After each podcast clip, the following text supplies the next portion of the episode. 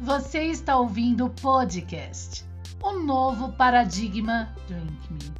Freud, o futuro de uma ilusão, com Rainha do Sol.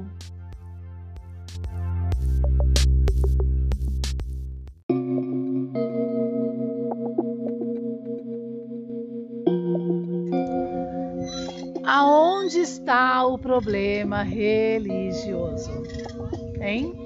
Você saberia me responder? Pensa, pensa comigo, aonde está o problema religioso? Na interpretação espinosa, nos hieróglifos ocultados pela hermética, né? Da cartesiana não compreendida, da cartesiana que vira copo de ouro, tá? Do culto à energia, dos deuses gregos que fracassam desse é, antropomorfismo hesiódico, de um universo não causalístico que nasce do nada. Essa semana, né, foi essa semana, não, a, a semana que vem a gente vai falar em um mundo de, de Sofia sobre a causalidade ou a outra semana, tá? Acompanhe segunda-feira ou outro mês, né? A semana que vem, né, dia 13, a gente vai falar é, é, dos três filósofos da natureza em um mundo de Sofia e o mês que vem a gente vai falar na segunda-feira no mundo de Sofia sobre a causalidade. Então a condição de um universo não causalístico tá, é importante para também manter essa cultura de deuses que fracassam. É uma, é, você deturpa, conforme Freud no Futuro de uma Ilusão, realmente o que vem a ser espiritualidade aquela espiritualidade simples do manuscrito para quem tem a cartesiana, aquela espiritualidade que metafisicamente Descartes convida os teólogos a perceber com um objeto, com essa taça revelada, que tem trigonometria e poder de tecnologia, que é puramente filosófica, né? Eu entendo o verbo eu me visto, me visto de, desse verbo que não tem nada de, de impotencializar o homem, porque as interpretações estão excessivas e incorretas, né? Então eu me visto desse verbo que me, que me transforma o caráter, né? Então eu não vou fazer para o outro o que eu não quero para mim. Isso é mais do que regra, porque eu sei, eu sei tá? Por formação, que não é mais o problema da triebe desses formadores e privadores e proibidores, que o tempo e espaço é curvo, quem que corrompe? Quem coloca em, dúvida o tempo e espaço curvo?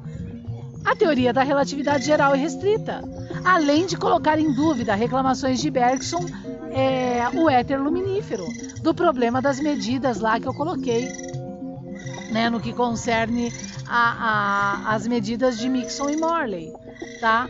Dado o problema da cartesiana, ninguém tem a cartesiana, qualquer verborreia pode vir aí como ciência. Sempre é, é, corrompendo no protocolo, no sutil, de forma a você, cientista, não construir verdadeira ciência. Mas de repente alguém né, nasceu com um bumbumzinho para a lua, consegue desenvolver. Aí vem uma criancinha, que sou eu aqui, né, uma coisinha aí da sociedade e com a cartesiana que pinta e borda, né, destrói o mundo, cumpre aquilo que está em Hermann Hesse, né, para se nascer e ah, mais do que isso, né, porque eu já nasci de novo com a cartesiana, eu já destruí tudo, né, tudo aquilo que está errado. Né? Einstein está errado, mas quem é o que tem a capacidade de, de, de falar isso? Né? E por que não fala? Porque está impotencializado. Né? Se não está impotencializado pela cartesiana que eu vos trago, agora está pela instituição, está aprisionado, acorrentado, prometeu acorrentado. Mas voltando a, então ao problema religioso, e aonde está? É, primeiro que a Bíblia, para quem lê o manuscrito bíblico que carrega o objeto, é o próprio manuscrito repudia a religião, tá? Então, o manuscrito não é religioso, ele é filosófico. E sendo filosófico, ele é de análise, né, e prática. Você entende, você planta e experimenta o resultado. Eu não vou fazer para o outro que eu não quero para mim. Ah, mas fizeram para mim, faz também. Não, não, eu não vou fazer. O que fizeram para mim, não. Eu não vou fazer, tá? E ponto passivo. Isso é lei. Experimente o resultado. Agora vamos lá, um exemplo, que é o que está acontecendo na minha vida. Porque eu acho que é importante, né, a gente trazer os exemplos de nós mesmos, né? Tipo, fizeram para mim, né? Tipo, agrediram meu filho em rede pública por duas vezes. Impedem com que eu traga o objeto para vocês. Vocês precisam me ajudar também nesse sentido, né? Se vocês realmente gostam do conteúdo, precisam do conteúdo, né? É, mas o que acontece? Dentro desse processo, eu poderia ter desistido, mas eu nunca desisti. Por quê? Porque há no verbo de um mundo, tá? De um, de um tempo e espaço que nos decaimentos euclidianos prova que revelações e profecias são provadas, que existe uma quarta parte. E no final dos tempos de Apocalipse.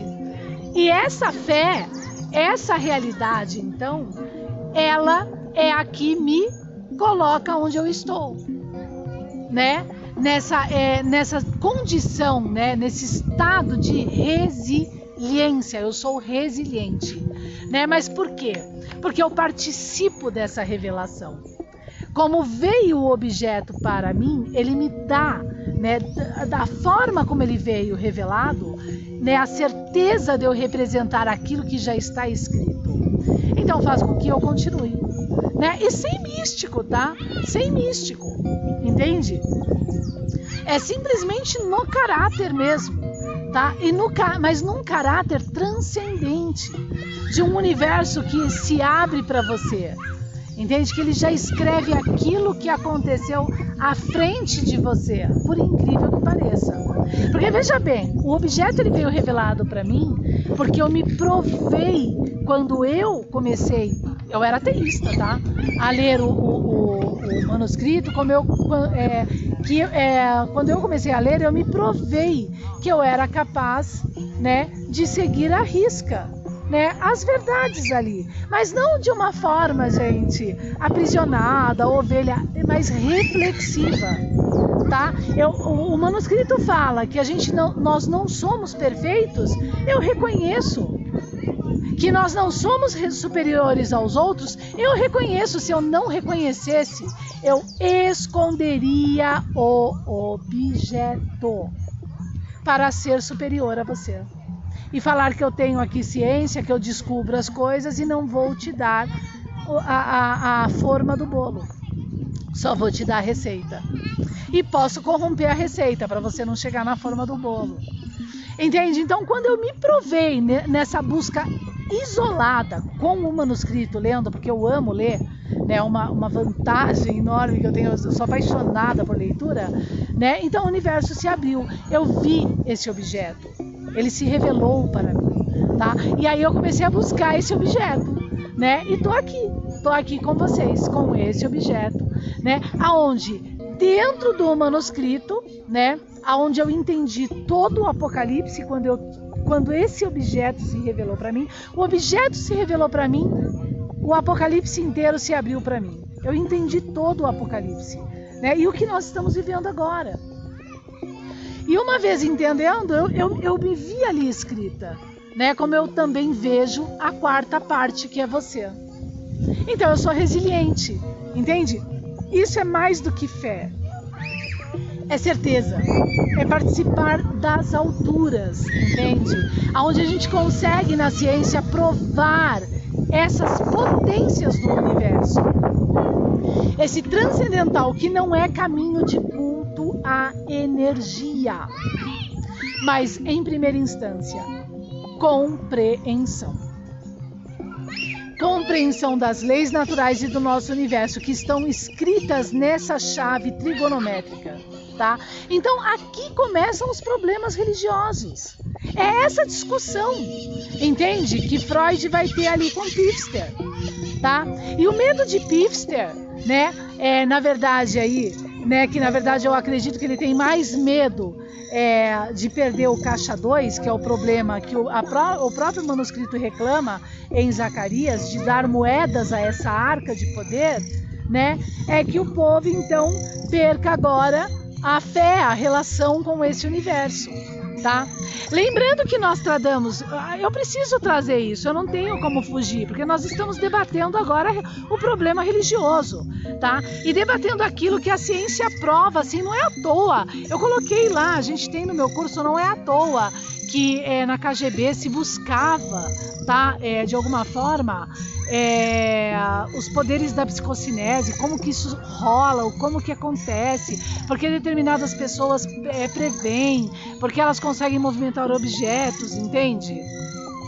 E ao mesmo tempo não é à toa que isso na mídia se faz, de charlatan, é, se constrói nichos que aí entra o patrimônio psíquico, tá vendo? De charlatões para sempre é, manter o povo do senso comum é, aprisionado. Ah, então isso aí é de charlatão, eu não vou acreditar nisso, prefiro continuar ateísta. Tá vendo como é o jogo? Tá? Mas o objeto prova que revelações com os decaimentos Cs da proposição 1 euclidiana que revelações e, e, é, e profecias elas, elas acontecem. O homem, na duração do pensamento analítico, a gente tem um ponto na duração que a gente consegue, né, nesse túnel do tempo-espaço, prever ok? Tanto para frente como pressentir o que era de trás. Eu vou dar um exemplo aqui desses decaimentos Cs, desse nosso tempo e espaço maravilhoso, dessas forças magnânimas, entende? Que vai envolver o buraco negro central, sim, da Via Láctea. Acompanhe Filosofando com Kant, que eu vou trazer muito sobre o buraco negro, tá? Então, o que, que a gente tem ali? É, acontece todas as terças-feiras no nosso podcast. Compartilhe, ajuda, gente, o canal. Então, o que, que a gente tem? Por exemplo, aonde eu estou aqui no espaço onde eu estou? Vamos supor que a, a meio passado, mas o meio passado ele é muito, tá? O meio passado no objeto, a gente pode colocar aí é, como dois mil anos, mas ele pode ser muito mais que isso, tá? Vamos colocar dois mil anos. Que há dois mil anos aonde eu estou, exatamente onde eu estou, aconteceu uma, um, um, um assassinato muito grave. Esse assassinato, né, nesse ponto, nesse local, exatamente onde eu tô, ele criou uma catexia, né? Uma catexia. A gente pode chamar de catexia, porque essa mesma catexia, ela vai estar relacionada com o sistema psíquico, que é um mesmo é, pulso energético, né? É como se a gente batesse dois é, átomos, né? É, quando a gente é, morre, a gente libera muita energia para fora. Então a, ocorreu essa catexia. Essa catexia intensa, ela ficou no tempo e espaço aqui, exatamente onde eu tô, né? Na duração, porque ela está acontecendo eu estou aqui, mas conforme os decaimentos euclidiano e o próprio objeto, ela ainda está acontecendo, por incrível que pareça. Porque esse é o nosso poder do universo, das ondas do Big Bang, para quem realmente entende, que envolve as forças da maré. Tá? Eu vou usar esse termo de Descartes, que é o abrir, é, é o pulso abrir e fechar, abrir e fechar. A gente ainda está vivendo isso. Tá? Então o que, que acontece? Então é a pessoa que ela tem vaso limpo, porque existe uma regra para você estar nesse manto, conecto com esse manto. Então a pessoa que está no vaso limpo, ela está sem interferências no inconsciente, ela está de boa, né? Ela tem uma tendência, né, sensitiva também. Né? Ela tem essa. Porque existem pessoas que têm essa capacidade, esse dom, porque são dons, né? Aquela anatomia, é, até o existenciário, eu acredito, é, deu a capacidade àquela pessoa. Ela não é um charlatão, ela simplesmente é no dom. Tá? Um dom que o patrimônio psíquico, o próprio senso comum, sempre impede, porque eu tenho meu dom. O meu dom é abrir aqui esse objeto que se revelou para mim. Mas eu sou impedida, eu sou espancada, impedida. Mas eu só não me assusto porque isso está, que é o meu dom também, escrito no próprio Apocalipse, tá? Então é o que me mantém resiliente, porque eu estou realmente conecta com aquilo que vai se cumprir. É uma força, não, né? Então o que que acontece? É, então eu só estou mostrando que essas coisas existem, mas elas estão todas corrompidas. O problema religioso tá? Porque a gente só tem religioso querendo aí caixa 2. Mas na hora de realmente usar a taça para reformar o futuro e o mundo, né, me deixam abandonada. Entende? É um exemplo, tá? Não tô isso desde 2011, não é de hoje não, tá? Então o que, que acontece? Ó, não estou falando de hoje, né? Hoje as coisas devagar estão mudando porque também está na própria profecia que esse tempo de aprisionamento para se cumprir o problema dessa primeira casa já né, acabou, graças a Deus. Mas vamos lá então, prestem atenção. É, então essa catequisia, ela está aqui. A pessoa sensitiva, ela sente. Então ela está pressentindo o que aconteceu, né? Há mil, dois mil anos atrás ou há alguns meses atrás. Por isso que se utilizam pessoas nas áreas da forense aí né? É, a gente ouve falar isso daí, que, que, que, são assertivas, pessoas sensitivas que conseguem aí ajudar a solução né, de, de, é, de assassinatos, aí que seja. Mas veja bem, gente, não é todo mundo sensitivo, tá entendendo? E aí o problema é o charlatanismo. E o charlatanismo é, não deveria existir na nossa sociedade, numa sociedade realmente equilibrada, para trabalhar realmente todo esse potencial. Por isso que o homem merece, né, é acreditar que veio do macaco, não é possível, tá? Por quê? É, porque é, o charlatanismo é a falta de caráter, é aquilo que o manuscrito bíblico reclama. Não mentir. Entende? Então, quem que vai resolver isso numa sociedade? Verdadeiras leis. Né? Ah, não, mas o que, que a gente tem? Os comunistas, os socialistas, o que, que eles trazem? Que não, se você colocar regra, você pode a liberdade. Só que dentro desse problema, aquele que vai formular a lei, ah, não, a gente não vai colocar cartesiana, mas a gente vai tentar resolver a, a sociedade. Né, com, com, impondo leis. O que, que a gente tem no próprio manuscrito em Hebreus? Reclamando do problema da mesa de Moisés. O que, que ele fala ali? Hebreus fala que né, a ordem de Jesus, que é a ordem dessa taça trigonométrica, que não é de ouro, tá? Não é de ouro. É uma ordem que não exige sacerdócio, não e que não impõe a lei, mas todos compreendem a lei. E para compreender a lei, você tem que ter a taça também na formação, e não os proibidores e privadores que constroem esse tipo de cultura, tá? Então, tanto o socialismo, comunismo, né, é contrário, né, porque morre de medo de regras e não percebe que a própria natureza é cheia de regras e ai de você se você burlar, como agora aquele que vai dizer que não, eu vou combater o socialismo e o, e o comunismo, mas não vai dar a. Então qual é que é? A gente vai chegar onde?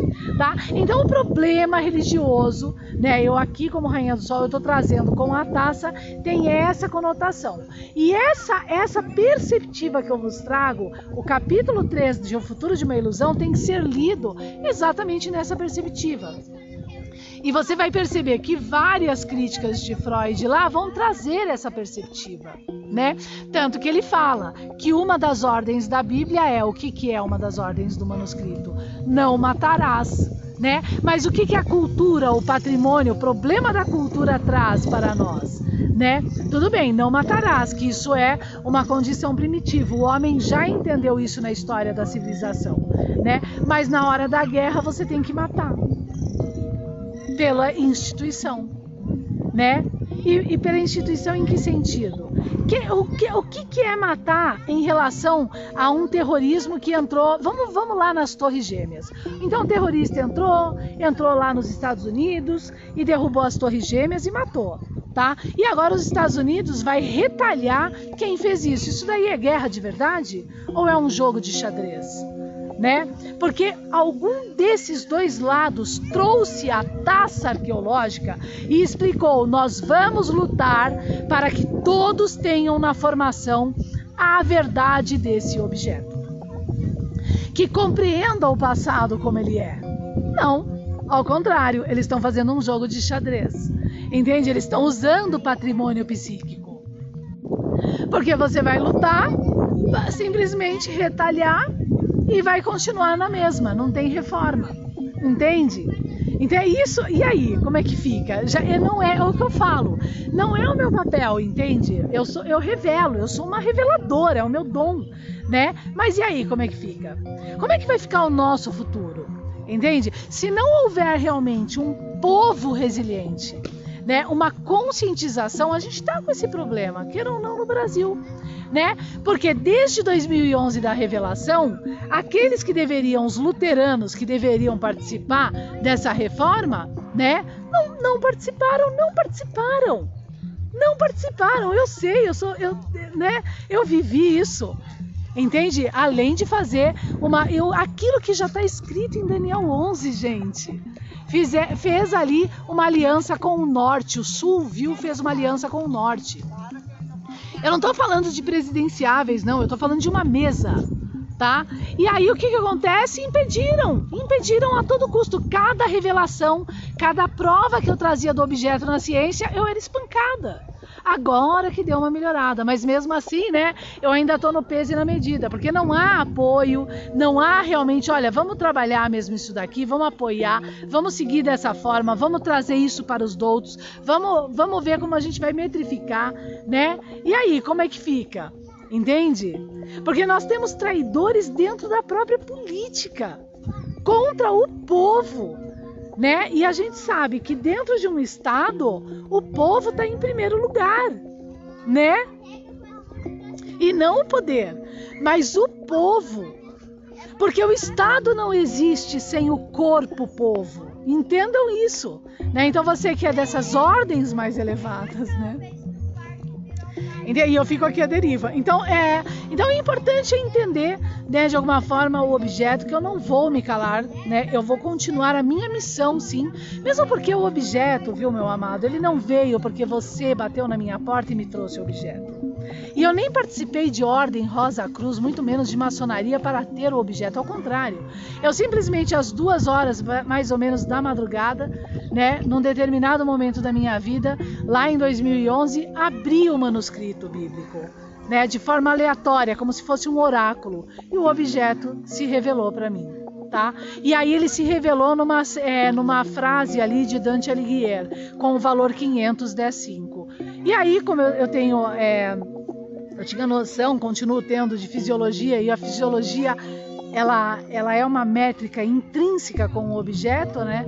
É na, na questão do quadrado ali do objeto, né? Dos valores desse quadrado, que está no manuscrito bíblico. Eu falei, ah, não, aqui tem coisa, eu preciso ver isso. Que negócio é? O que, que Deus quis me falar?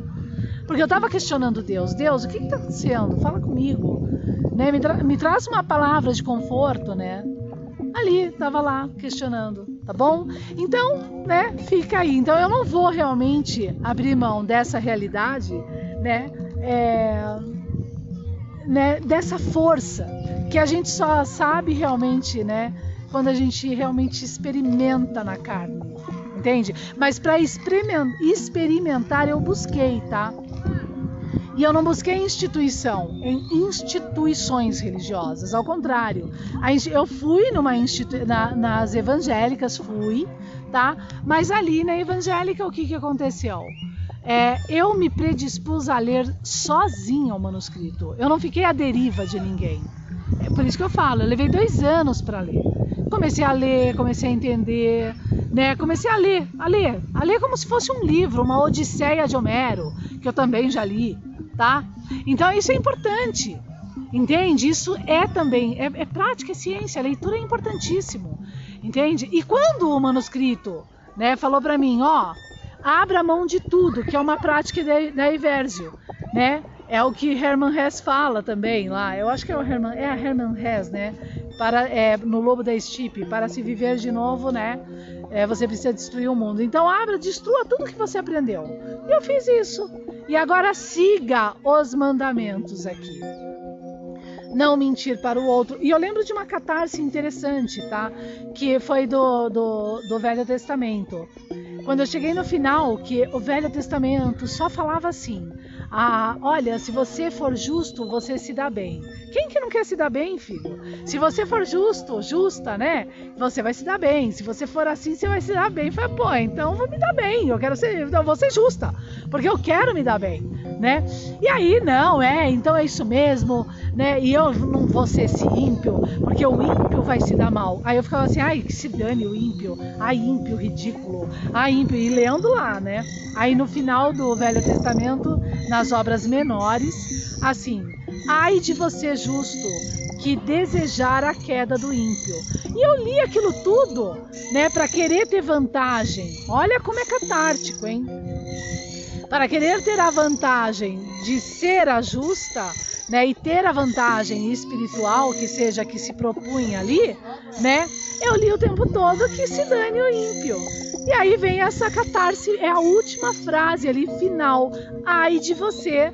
Por isso que é importante ler inteiro. Que desejar a queda do ímpio. Eu perdi a minha medalha de justiça. Entende? Levei um tapa, um, um tapa na cara, né? É, então o que, que acontece?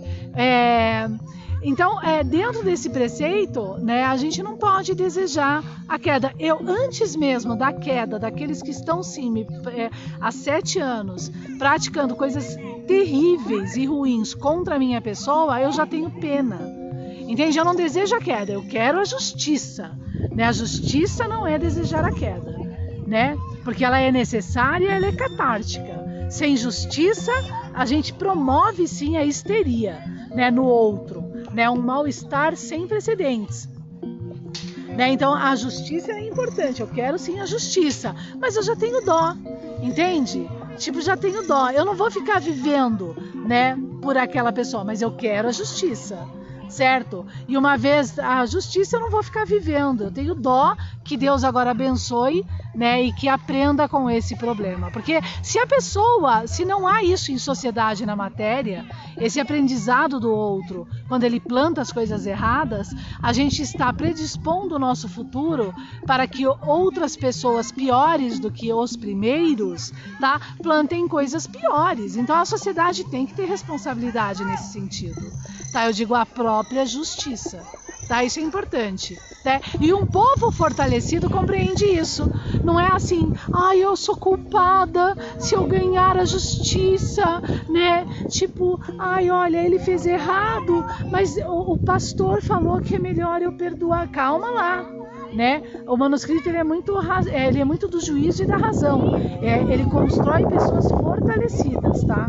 O que você não pode é ficar querendo sangue na justiça, né? Tipo, é, a pessoa foi justa, vamos acabar de acabar até o final, enquanto não acabar também você não sossega. Não, eu quero a justiça devida, isso é fato, porque foi plantado algo muito grave, então eu quero realmente a justiça devida, né? E vou tocar, e continuo tocando a minha vida, vou tocar a minha vida. E amém, graças a Deus, agora eu sei que aquela pessoa vai aprender no tempo e espaço dado o problema do que plantou. É justo, tá?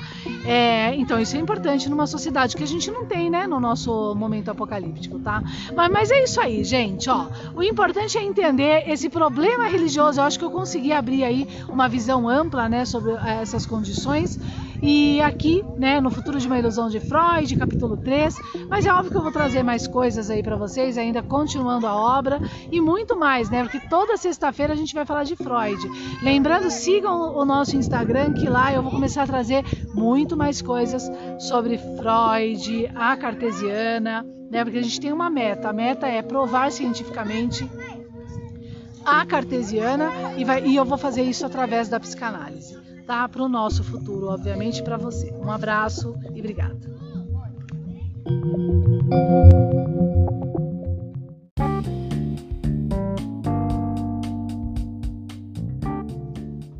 Debates sobre o signo arqueológico, shorts, lives, alta filosofia, aonde você vai encontrar? Canal TV YouTube, um novo paradigma. Acesse lá, estou te esperando.